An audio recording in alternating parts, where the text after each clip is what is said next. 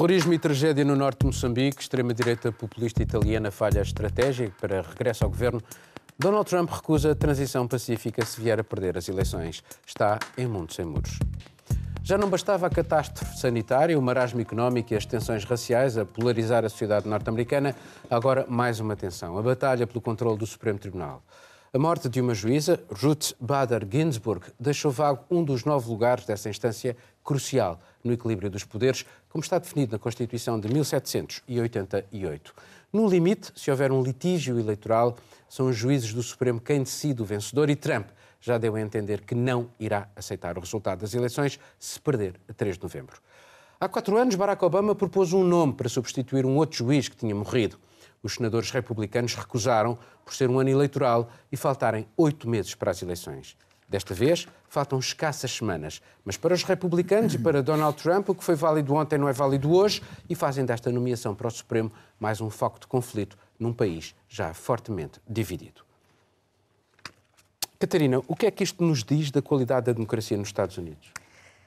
Muito. uh, sabemos que os Estados Unidos é, sem dúvida, um país uh, em crise. Uh, a substituição da chamada RBG um, e vem mostrar essas fraquezas dos Estados Unidos. o Donald Trump uh, diz que a quer substituir o mais rapidamente possível, uh, não só por uma razão de rapidez, porque uh, a eleição está a chegar, mas também de uma forma de tentar convencer também eleitores mais conservadores a votarem nele. Portanto, isto torna-se quase, quase não, torna-se mesmo um jogo, um jogo pelos votos. em que vale tudo. Em que vale absolutamente tudo e mais alguma coisa. Uh, e põe os Estados Unidos até nas bocas do mundo, não é? De uma forma muito uh, uh, crítica, não é? nós não estamos à espera que um país que supostamente está à frente da democracia no mundo a ouvir as palavras da boca de Donald Trump é justo, coisas. É justo, é justo. Eu vou-te dizer as palavras hum. que eu ouvi Sim. e que li algumas sobre a atitude dos senadores gente indecente, desonesta, hipócrita e sem honra. É justo? Uh, neste caso, eu acho que é uh, justo uh, dizer-se isso. Estamos a falar, pegar na morte de uma pessoa que foi justice durante décadas, que a própria, as últimas palavras, umas das últimas palavras dela foram: por favor, só me substituam depois da eleição. Uh, e estas pessoas, por causa das eleições uh, e por causa do, do, do, daquilo que vai acontecer e quem vai ganhar ou não, uh, querem apressar este processo que certamente o Trump tem a capacidade de o fazer, ele tem o poder para fazer essa substituição, mas deveria ser uma, uma, uma situação de responsabilidade democrática de esperar Mas não tem um moralidade para isso. Exato. Miguel, ele procura muito mobilizar a sua base eleitoral e usa tudo para isso. Hum, achas que isto chega para ele vencer, uh, sendo ele tão divisionista?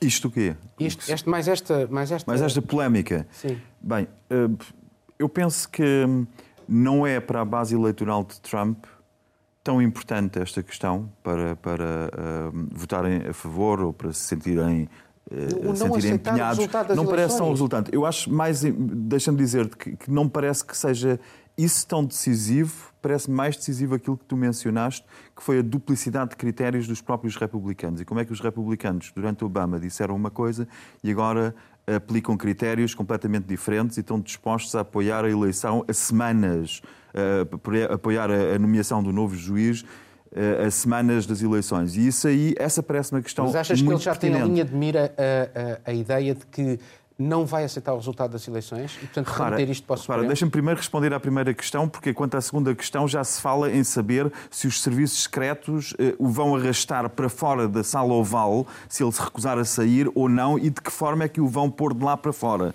Portanto, a, a discussão já baixou a este nível. Mas deixa-me voltar à questão dos republicanos. Os republicanos não são os mesmos hoje que eram nessa altura. Os republicanos mudaram completamente. Mudaram por substituições, físicas, mas mudaram também pela substituição do quadro mental dos republicanos, a quem Trump tem exigido uma devoção total. E o critério tem sido quem, até que ponto é que se empenham a, a, em defendê-lo. E isso é o que reflete mais, é, é, o reflexo mais grave desta evolução com Trump, é que o, o o Grand Old Party, os republicanos deixaram de ser, hum, eh, de pensarem pela sua própria cabeça e, pelos vistos, eh, estão mobilizados atrás da figura de Donald Trump, até que ela caia, até que ela seja, para voltar à tua outra questão, eh, até que ela seja arrastada da Casa Branca para fora, se não for reeleito. E penso que o, que o eleitorado fica bastante a leste desta questão. Isto é só mais uma guerra que só quer saber se ganhou ou perdeu. Aliás, eu acho que nós próprios devemos fazer um processo de aprendizagem, porque nós sabemos todos mais sobre a nomeação dos uh, juízes uh, uh, nos Estados Unidos, entretanto, do que nos nossos próprios países, muitas vezes. Uh, e, e, as regras isso, nos Estados Unidos não são. soft power norte-americano? Tem a ver e que devíamos ter noção que a soft power já não justifica que o nosso quadro mental seja tão orientado para os Estados Unidos. Os Estados Unidos estão desinteressados na Europa e nós devíamos retribuir na mesma moeda. Devíamos pôr, talvez, interessar-nos mais pelas nossas próprias instituições, saber que em Portugal uh, uh, 10 juízes são eleitos com, com uma maioria de dois, dois terços na Assembleia da República, os outros três são cooptados, ou que na Alemanha são pelas duas câmaras também com mas sobretudo pelo Parlamento, mas que os presidentes não nomeiam, por aí fora. Eu acho que era muito mais importante nós focarmos em nós. Uh, sem retirar a atualidade a este tema, porque este tema, como tu dizes, eh, e como a Catarina disse, é ainda visto como o baluarte das democracias ocidentais. E esse é talvez um erro que nós temos que corrigir. Bom, apesar do que o Miguel diz, o soft power norte-americano ainda é muito poderoso, eles têm universidades excelentes, têm, têm conhecimento enormíssimo e, quer se queira, quer não, uh, os pesos e contrapesos ainda vão funcionando, ou têm mais ou menos funcionado, dentro de, de, das regras uh, uh, constitucionais. E a Constituição pressupõe uma transição pacífica, mas não a assegura, a Constituição norte-americana. e por isso e há aqui alguns receios. O diretor do FBI disse recear distúrbios pós-eleitorais. Será possível reconciliar a América com uma reeleição de Trump? Só um pequeno, desculpa só uma coisa. Só para te dizer, tu estás a fazer, uh, uh, terminas a minha intervenção contradizendo ou questionando aquilo que eu disse, mas não me deixas contraditório. Portanto, acaba a então, minha pronto. palavra, contradizes aquilo que eu disse e passas palavras. Então, continua, não é continua, bem. Não, continua, não, não, não. não. Passemos eu palavra. Eu, me... Na minha próxima ronda, eu voltarei ao assunto. Não, mas eu, eu, eu, então pego nas palavras do Miguel. Daí. Não, não, não, não, eu não, duvido. Não, não, estou em desacordo contigo. Duvido, duvido que, que uma reeleição de Trump possa pacificar, pacificar a América. Sobretudo, eh, não sabemos com qual resultado, não é? porque eh, não esqueçamos que em 2000 eh, Al Gore perdeu por 300 votos na, na Flórida. E foi o Supremo que lhe deu a vitória. E foi o Supremo que deu a vitória a George W. Bush. E aqui não parece que tenhamos a mesma, a mesma situação uh, de, de, de, pacificação do país. Que, de, não, não parece ter um país pronto para aceitar uma. Está muito extremado. Uma, está muito, muito extremado. E pegando um pouco naquilo que o Miguel dizia sobre os nossos juízes, eu devo dizer que, eh, para além do, do, respeito e da admiração que uma pessoa pode ter por, por este ou aquele juiz, nomeadamente no caso da, da, uh, da Ruth Ginsburg, um, é, é, uma daquelas situações em que nós, normalmente, que, que temos democracias mais jovens, uh, olhamos com uma certa admiração e até um complexo de inferioridade para as democracias mais antigas, como, como a democracia dos Estados Unidos, mas há casos como estes em que olhamos para estas democracias também como um, um carro de época que achamos muito bonito, muito estiloso. Vou, vou alugar no dia do meu casamento, mas depois, para conduzir, prefiro uh, mudanças automáticas e airbag. E, ou seja, um, existe nos Estados Unidos um debate também sobre estes cargos vitalícios. Um, que é uma coisa uh, discutível. Acho que já tentaram continuar. alargar o, o, o, o Tribunal uh, existe, Constitucional de 9 para 15 juízes e isso existe falhou. de 9 para 15. Existe a hipótese agora dos democratas aumentarem em dois juízes. Existe um, um, debate sobre as maiorias deste tribunal, que poderia ser uma, não apenas uma maioria simples, mas uma maioria qualificada para, para, para, para o tornar menos poderoso. Eh, mas a própria uh, ideia dos cargos vitalícios que, que, existem, porque a ideia é manter os juízes acima das partes, não é? Os juízes super partes é, é uma coisa a discutir. É uma coisa é, é, é, dentro de um contexto republicano parece uma ideia monárquica, ou seja, então mais vale chamar Isabel II. Uh, uh, ou, ou, em Portugal, para termos um presidente da República acima das partes, chamamos um Bragança. Ou seja, não é bem assim. Os nossos juízes, de, embora o Tribunal Constitucional seja, seja um tribunal os nossos tribunais constitucionais diferentes, até nos Estados Unidos até têm um poder maior, porque tem que coordenar um Estado federal tão grande como os Estados Unidos, eh, talvez não seja má ideia começar, começar a, a, rediscutir esta posição, porque vamos para uma época em que o, o fair play desapareceu, uh, o, vamos para o partido em que vale tudo, as opiniões públicas são opiniões públicas menos exigentes. Reparem, nós temos o, tivemos há menos de 50 anos dois jovens jornalistas que, uh, com um trabalho de investigação que se tornou. O Watergate. O Watergate, que se tornou um, um exemplo de jornalismo de investigação, conseguiram fazer uh, demitir um presidente da República por terem demonstrado que fez uma pequena batota durante a campanha eleitoral. Hoje temos o mesmo jornalista, Bob Woodward, que já velhinho, que se limita a sentar-se numa cadeira a entrevistar o presidente e o presidente diz sim, eu menti sobre a Covid. E não se passa nada. E não acontece nada. Não acontece e nem, nem nas sondagens há alterações. Uh, Juliana, uh, e se for Biden, uh, achas que é possível reconciliar a América com ela própria e também com o mundo, tendo em conta que o disruptor mor, que foi Trump, uh, subverteu completamente uh, as regras das relações internacionais, por isso é que a América é tão importante. Uh, já falo contigo. É, é difícil pensar que o resultado dessas eleições, seja para um lado ou seja para o outro, vão ter algum tipo de capacidade de pacificar o país. Pelo contrário, nós sabemos muito bem que quanto mais perto das eleições nós chegamos, independentemente do resultado das urnas, os Estados Unidos vão mergulhar numa crise. Porque se o Trump for reeleito, enfim, ele vai, se for reeleito com uma maioria clara, digamos assim, é, ele vai ficar, vai se sentir com mais poder para seguir ainda mais firme em toda essa agenda diversionista, essa agenda que é contra o multilateralismo. E, ao mesmo tempo, se os resultados nas urnas forem favoráveis ao Biden, ninguém sabe o que, que vai acontecer. Porque a verdade é que nós estamos nos encaminhando para o que, para o que os cientistas políticos dizem de uma tempestade perfeita nos Estados Unidos em termos de caos político. É, a questão de reconhecer a vitória do adversário ela é muito simbólica nas eleições americanas. É uma tradição que começou em 1896, com justamente um democrata perdendo para um republicano, ele enviou um telegrama. E desde então, esse reconhecimento da derrota é algo que faz parte da tradição americana. É, depois do telegrama mudou-se para o rádio, para o telefonema, para a televisão. Mas o discurso em que o candidato derrotado assume a sua derrota e reconhece a legitimidade do pleito é algo que é muito simbólico nos Estados Unidos. E nós temos pela primeira vez um presidente que assume que poderá não fazê-lo. Esse já é, já é um ponto muito simbólico. E a verdade é que a Constituição americana ela, enfim, está em vigor há muitos anos, é uma das mais antigas no mundo, ainda em vigor. A questão é que ela deixa muitas margens para interpretação subjetiva. O que acontece, uma coisa que os analistas têm chamado muita atenção é que o resultado prático do que acontece entre o momento que se tem o resultado da eleição e a tomada de posse em janeiro é, é um espaço que ninguém sabe exatamente o que vai acontecer. E a verdade é que nos Estados Unidos, nesse momento, tem-se o potencial de acontecer qualquer coisa. É, existe uma tendência grande de judicialização dessas eleições, que muito provavelmente vão parar no Supremo. E, por exemplo, quando o Al Gore ele teve uma decisão do Supremo Tribunal nos Estados Unidos de que a vitória na Flórida tinha sido do Trump, ele ainda do, do Trump, do, desculpa, do, do Bush. Bush, ele ainda tinha recursos.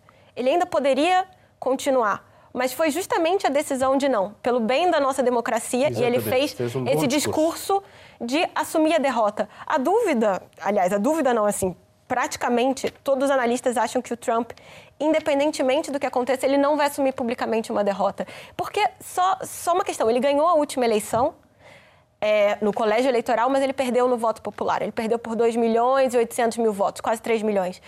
E ele se recusou a aceitar esse, esse resultado. Sim. Ele disse que cerca de 3 milhões de imigrantes indocumentados Mesmo na tomada votaram. de posse, ele disse que estava mais que gente do que então, assim, estava. Assim, essa Enfim. é uma pessoa que mesmo quando ganha eleições tem uma tradição de não aceitar resultado. Miguel.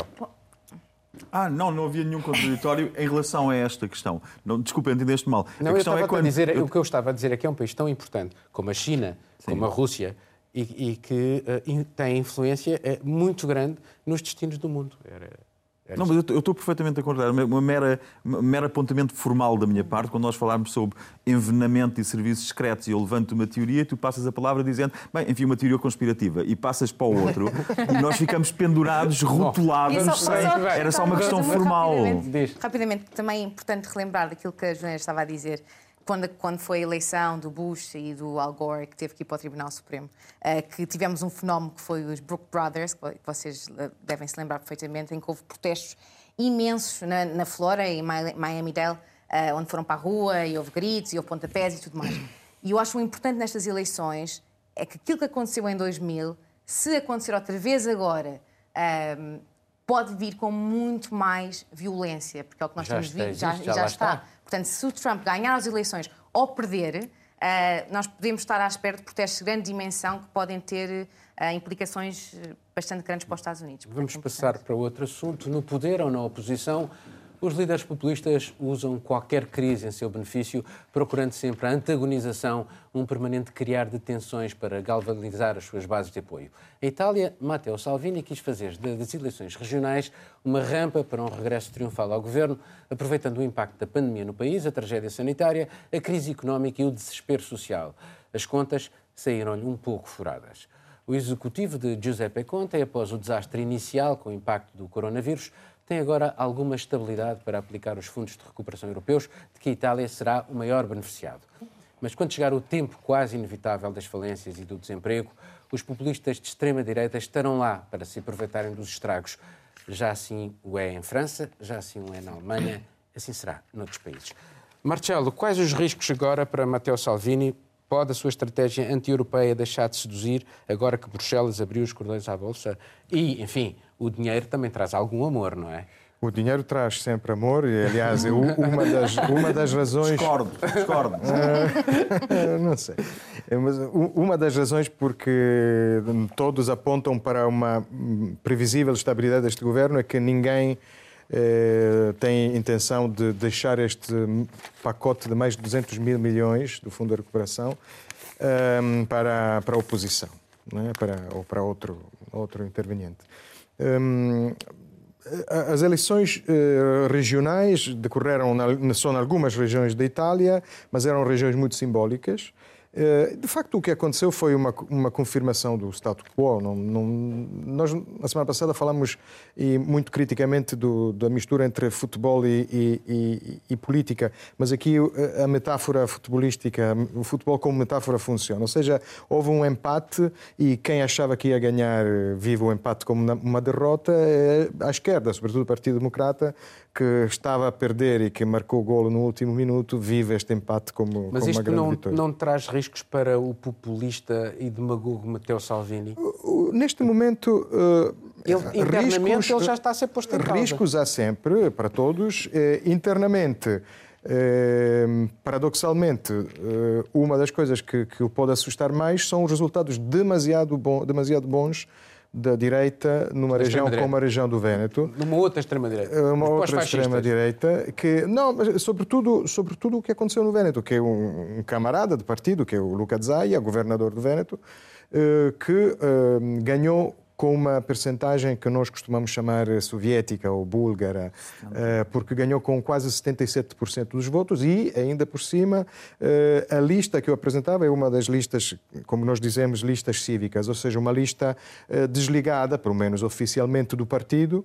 O partido teve 15% dos votos na região e, a maior parte dos consensos vem simplesmente da, da sociedade civil. Luca Zaia eh, Mas ganhou... ele, ele não é contra o euro, e não é contra a Europa. Não, não é... tem esse discurso anti-Europa que tem o Matteo Salvini. Não, o, o discurso de Zay é mais anti-Roma do que anti-Bruxelas, que também pode ser um problema, porque é aquele tipo de de regionalismo filo-europeu, mas antinacional, como já vimos, por é exemplo... mais nas raízes da, da, Liga do quando era a Liga Norte. Exatamente, é precisamente um, um, dos representantes históricos da Liga e, sobretudo, da Liga Véneta, que é onde tudo, tudo no fundo, começou.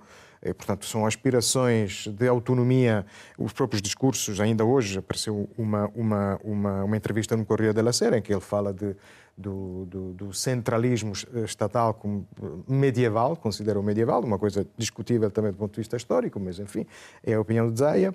Eh, é, é europeísta, mas no fundo o, o, o anti-europeísmo, o anti-euro, eh, foi sempre um discurso que, que, que, as direitas cavalgaram, mas nunca se percebeu muito bem qual é a alternativa que propõe. Eu tenho muitas dúvidas, por exemplo, que a grande indústria do Véneto, é por isso que a Zaya eh, não é tão anti-euro, tenho os grandes exportadores, ainda em Portugal, há marcas que nós vemos quando passeamos nos centros comerciais, vêm de lá, tenho muitas dúvidas que sejam anti-euro.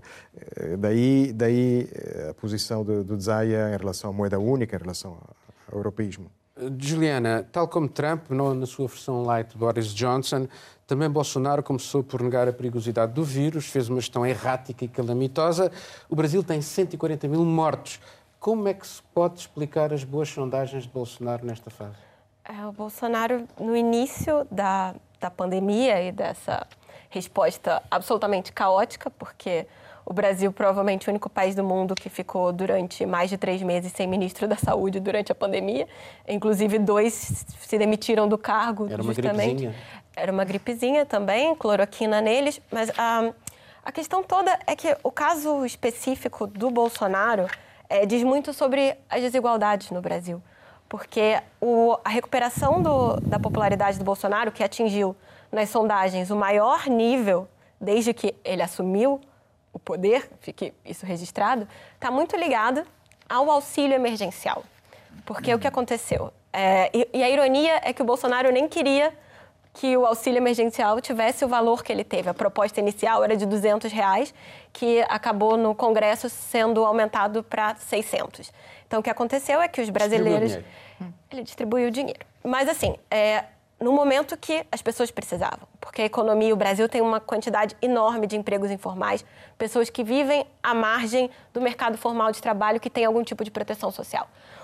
A questão é, mais, mais de 20 milhões de pessoas que nunca tinham tido qualquer benefício do governo federal receberam nas suas contas algumas parcelas, já quatro parcelas de 600 reais.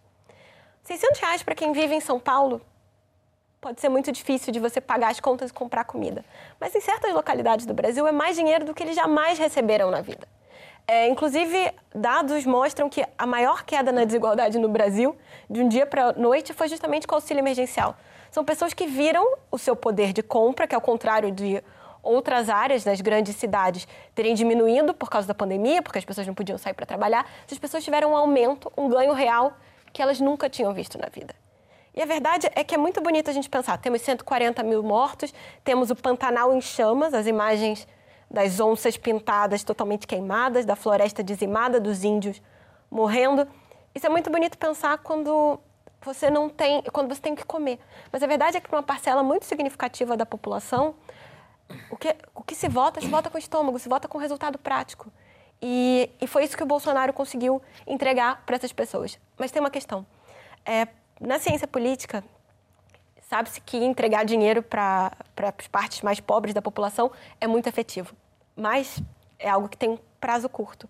Porque a partir do momento que se para de entregar o dinheiro, a partir então, do momento é que se fecha, que se fecha a torneira do dinheiro público, é, o amor e ele vai fechar porque é caríssimo. Ao contrário, por exemplo, do Bolsa Família, que paga menos da metade do que isso, é, que tem contrapartidas sociais de precisar ter as crianças na escola, que precisar ter crianças vacinadas, uma série de questões, essa não tem contrapartida nenhuma e o governo não vai conseguir manter isso. Catarina, a pandemia expôs as fraquezas das ditaduras, das autocracias e das democracias. Que estragos é que se podem esperar? Enfim, é um bocadinho futurologia desta segunda vaga das inevitáveis falências e desemprego que já estão a surgir em muitos sítios. Certo. Um, Achas que o mundo corre muitos riscos? Eu acho que nós estamos, neste momento, estamos numa altura uh, e nós sabemos que, uh, em termos políticos, a extrema-direita uh, agarra-se sempre às crises, seja a crise dos refugiados, seja a crise económica de 2008, seja o, o aquecimento qualquer, qualquer global. Agarram-se a tudo. Uh, no momento que nós estamos agora, estamos a ver que a, a extrema-direita, o populismo, uh, falhou um bocadinho durante uh, o coronavírus. na Alemanha, por exemplo, a AFD no início tinha dito ah, as medidas são desnecessárias. Uh, mas depois aperceberam-se que eram necessárias. Portanto, temos uma Chancellor Merkel que usa factos científicos e, e, muitas vezes os eleitores gostam disso. Na Grécia aconteceu algo semelhante. Em Itália uh, também perderam um bocadinho de força uh, durante a crise. Não se conseguiram agarrar à crise porque as pessoas estavam naturalmente a ver que estes lockdowns e confinamentos estavam, de certa forma, a resultar. Mas tudo é temporário, na minha opinião. Portanto, já começamos a ver, por exemplo, durante o lockdown e o confinamento, grupos online de extrema-direita a dizer que uh, usar máscaras não faz sentido e a ficarem chateadas e frustradas. Há protestos pela Europa. Uh, cada fim de semana vê-se um protesto, ou em Berlim, aliás, houve um em Lisboa, não teve muita gente, que é o que acontece normalmente em Lisboa, mas houve um em Lisboa também. Pessoas que estão a ficar frustradas com as medidas, também porque estão a começar a sentir os problemas na pele. O desemprego uh, está a subir. Uh, Macron diz que vai haver um milhão de desempregados, mais um milhão de desempregados na primavera Exato. de 2021. O, o, o, Fundo Monetário Internacional diz que a economia em Itália, por exemplo, vai cair 9,1%. Portanto, as nossas economias vão estar uh, de rastos. Este ano, então, vai ser o pior. Mas não sequer sabemos, e há previsões para o ano, mas não sabemos o que, é que vai acontecer, porque, como, como estás a dizer, pode haver uma, uma segunda vaga do vírus. Ainda não temos uma vacina, então não sabemos o que, é que vai acontecer.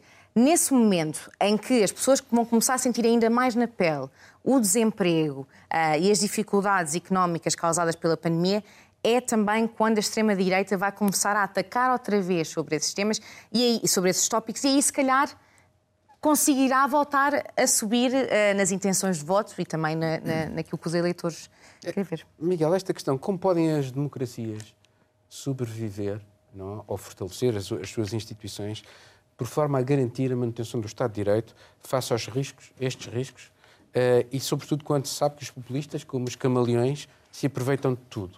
Uh, é o discurso da verdade. Uh, o que é que se deve fazer, tendo em conta que já se disse uma coisa e o seu contrário até é ciência, não é? Eh, seria o discurso da verdade assim ela existisse. E começa por aí, não é? Porque a questão das máscaras que a Catarina refere eh, tem tido tantas reviravoltas com a Organização Mundial de Saúde a dizer uma coisa, com um estudo a dizer que criou uma imunidade lenta, por isso são muito boas, com inúmeros outros estudos a dizer que são totalmente desnecessárias. De maneira que, numa, num cenário em que o normal, o cidadão médio, se sente hum, seja ao centro, seja nos extremos, se sente desamparado quanto àquilo em que pode confiar, de facto cria-se uma enorme volatilidade nas sociedades e o risco do aumento eh, nos extremos é enorme, é enorme. E eh, seguramente que a, que a extrema-direita eh, ou os extremos tentarão aproveitar disso ao máximo, dessa debilidade tremenda ao centro. Eu acho que a questão passa um pouco por aquilo que tu mencionaste e que a Juliana também mencionou, e Marcelo também, que é a questão do dinheiro. Eu não acho que seja relevante se o dinheiro compra amor ou se só compra a curto prazo, só põe o pão na mesa e só compra uma paixoneta ou só compra um serviço tu corre mais nada e não paga mais nada. A questão é que, nesta situação, o que mais tranquilidade dá às pessoas é dinheiro. E é aí que nós vemos as grandes diferenças entre os vários países. Olhamos para Portugal e vemos que as moratórias foi, uh, para os créditos foram prolongadas até setembro do próximo ano, julgo. Mas, ao mesmo tempo, ouvimos notícias hoje também que um banco, um dos grandes bancos portugueses, vai a, tirar para o mercado 450 milhões de imóveis e de crédito mal parado. E, portanto, Portugal está numa situação super calamitosa sem que as pessoas sintam um apoio monetário uh, ao final do mês. E é esse apoio que falta. Os, alguns apoios foram anunciados em Portugal, mas não foram distribuídos. E aí é que eu vejo a grande diferença com a Alemanha. Na Alemanha, eu posso dizer, no meu caso, eu este mês, o abono de família, que é universal, e que é de 200 euros por criança, este mês duplicou. Portanto, eu tenho. Eh, o Estado alemão faz todos os esforços para compensar monetariamente uma crise que não é de afetos. Esta crise não é de afetos. Esta crise é uma crise independentemente das, da, da, da, própria ciência estar a descobrir o seu caminho, nós estarmos a assistir a ciência a acontecer com inúmeras contradições, que aliás é um processo típico da ciência, só que nós estamos a vivê-lo em tempo real e a sofrê-lo na pele ou não, conforme. Mas enquanto um, na Alemanha se está a pôr dinheiro na mesa das pessoas, eu tenho amigos que têm microempresas e que em 48 horas receberam 15 mil euros nas suas contas bancárias. É óbvio que se encara uma crise quando, passado 48 horas, se tem 15 mil euros que era o que foi o montante médio, se tem 15 mil euros na conta, encara-se uma crise com uma relativa tranquilidade. Portugal precisava de passar as palavras aos atos. Portugal foi hoje, hoje eh, notícia na Alemanha também, importante dizê-lo, sendo eh, como, como, como, uma atitude pioneira de termos um primeiro-ministro que de tal forma, Portugal, ter um primeiro-ministro que de tal forma se apercebe da gravidade económica, que está a tomar uma posição pioneira ao dizer que não pode de forma alguma haver um segundo lockdown da forma como tem existido. Isto é o oposto do que nós tínhamos ouvido antes, porque o outro lockdown foi absolutamente imprescindível, porque é que este agora não é. Portanto, quando o centro, que seria o confiável, tem, toma posições tão contraditórias num espaço de tempo tão curto, está a alimentar os extremos. E isso é um risco gigante. Bom, temos que passar para o último tema. A espiral de violência no norte de Moçambique, com mais de mil mortos e 250 mil refugiados, obrigou o governo a pedir ajuda à União Europeia. Milícias inspiradas no Estado Islâmico competem em atrocidades com o Exército Nacional e grupos de mercenários. Em pano de fundo, a riqueza de Cabo Delgado é em grafite, rubis e gás natural exploradas por grandes multinacionais. Isto por um lado. Por outro, a pobreza da sua população expulsa das terras estatais quando o governo as concedeu às empresas privadas. A rebelião, sob a capa do Islão extremo, começou há três anos. Esteve sempre a subir em intensidade e barbaridade, mas com o governo de Maputo a minimizar a situação durante muito tempo e com o partido do poder, a Frelimo, a criticar quem ousava falar no assunto. Até agora. O que é que isto uh, nos diz do, do, do, governo? Miguel, já agora continua tu. Uh, é a incúria? É o quê? Uh é um, um jogo muito pouco transparente por, por parte do, do, governo de Moçambique. É, é, muito pouco transparente e, aliás, eh, bate, bate certo com, com, o ranking de falta de transparência atribuído a Moçambique, que é dos países mais corruptos do mundo. Uh, não sei se está na posição 140 entre 180. 146 em 180. Por volta disso, e, e de maneira que quase que se pode. Uh, um, olhar para o governo em Maputo, que está num extremo do país e aparentemente não consegue ter mão no que está a acontecer no outro extremo do país, com enormes distâncias, com diferenças culturais muito vincadas, muito, uma população. Uh, um, uma forte população muçulmana no norte e, uma, uh, e no sul o oposto, que uma população cristã e o oposto no sentido em que estão a combater, de facto.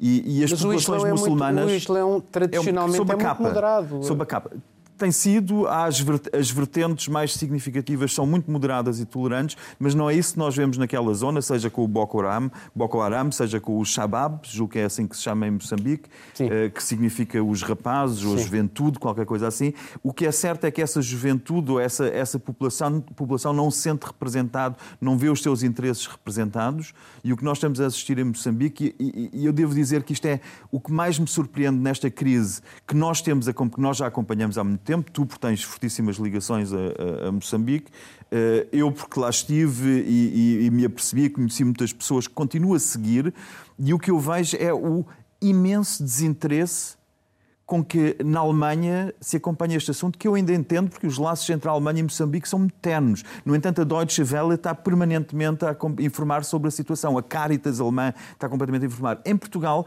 o desinteresse choca-me. Choca-me o desinteresse de é Portugal, que pelos vistos nunca... Aliás, mesmo em Maputo vê-se que a presença cultural francesa é fortíssima, uh, o Instituto Camões praticamente não faz nada em Maputo. Não sei se é só uma questão de verbas, se é de desinteresse em investir, se é de cortar os laços. O facto é que Moçambique, a partir de Lisboa, parece ter uma, estar em terceira ou quarta linha na, na ordem dos interesses. Catarina, uh, podia, devia a comunidade internacional ter feito mais antes, tendo em conta que são multinacionais que estão uh, a explorar o, o, o, as riquezas do norte de Moçambique? Certamente podia. E até antes de 2017, que foi quando o problema começou-se a desenrolar em, em Cabo Delgado. nós sabemos que não é um problema de agora. Moçambique é um país com muitos recursos. Antes de 2017, já com o problema dos rubis, não é? de terem empresas, neste caso empresas inglesas, a fazer colaborações com empresas locais, tirando e, e, espaço aos cidadãos desses sítios para um, As aldeias, as aldeias. As pessoas foram expulsas, expulsas das suas das aldeias. aldeias.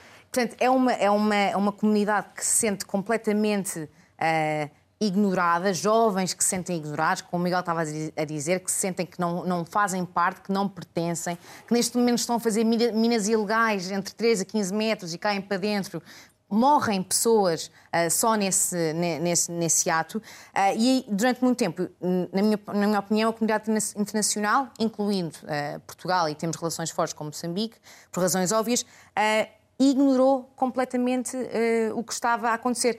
O pedido de ajuda uh, de Moçambique à União Europeia, que aconteceu a partir de uma, uma, carta da semana passada, que ainda nem sequer teve resposta, portanto, ainda não houve resposta da União Europeia a essa carta. Dizem que a estão a preparar, falei com uma pessoa da União Europeia. Devem ter encaminhado para Lisboa. Exato, para... encaminharam para Lisboa para ver se havia erros ortográficos e agora vou mandar outra vez para, para Moçambique. Um, mas, de certa forma, este silêncio um, é muito perigoso, porque me parece que estamos à espera que, que, que haja uma explosão uh, para agir. Mas se calhar quando houver essa explosão uh, e quando o conflito já não for uh, controlável, vai ser tarde demais para o país. Juliana, até que ponto a corrupção das elites é determinante neste apobrecimento das, das estruturas do Estado? É, obviamente, é, é, obviamente é determinante. Nós sabemos muito bem o poder que as elites têm é, enfim, em Moçambique. Só para deixar um pouco claro quão distante é a distância entre Cabo Delgado e Maputo é praticamente são dois, mais de 2.500 quilômetros. É daqui a Alemanha. É quase é daqui a Berlim, é Lisboa, Berlim. É, é daqui a Alemanha. Então é, é uma diferença brutal e o poder do Estado chega muito pouco aquela região. Há um grande ressentimento, eu estive lá, entre existe. o norte e o sul. Obviamente, existe esse ressentimento, são questões, enfim, étnicas, questões religiosas, mas principalmente é uma atitude de que essa população está muito desacreditada também do próprio poder central. Porque... Já agora, deixa-me só dizer-te uma coisa. É, o orçamento de, de, de Cabo Delgado não muda há 10 anos hum. e é a zona mais rica do país.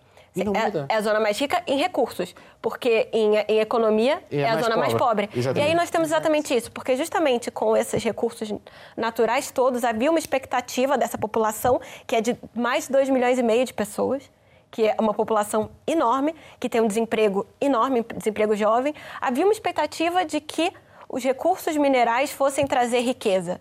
E acho que todo país explorador de petróleo, sei lá, com exceção da Noruega, sabe muito bem que a riqueza, o bolo não é dividido dessa maneira. E aí, o que nós temos é uma população empobrecida, insatisfeita, é um caldo completo de, de problemas sociais. E aí, para completar, nós temos a opacidade do Estado, que simplesmente é, se recusa, porque durante muito tempo é, o governo. É, recusou a admitir que acontecia alguma coisa, é, inclusive processou jornalistas por, é, do canal de Moçambique que é, revelaram que existia um acordo entre os ministérios para proteger aquela região da exploração. Para proteger as empresas. Para proteger as empresas, exatamente, para proteger as empresas. Mas eles então, abriram, assim, a conta, abriram a conta, mas nunca pagaram aos soldados que faziam isso. Exatamente. Então você tem toda essa questão, essa população que é totalmente vulnerável à pilhagem, a tudo isso.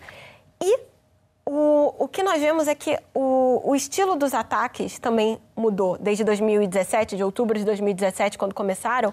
É, no início era muito uma pilhagem, uma questão de ataque à população civil. Eles estão se organizando. Agora já miram em estruturas do governo.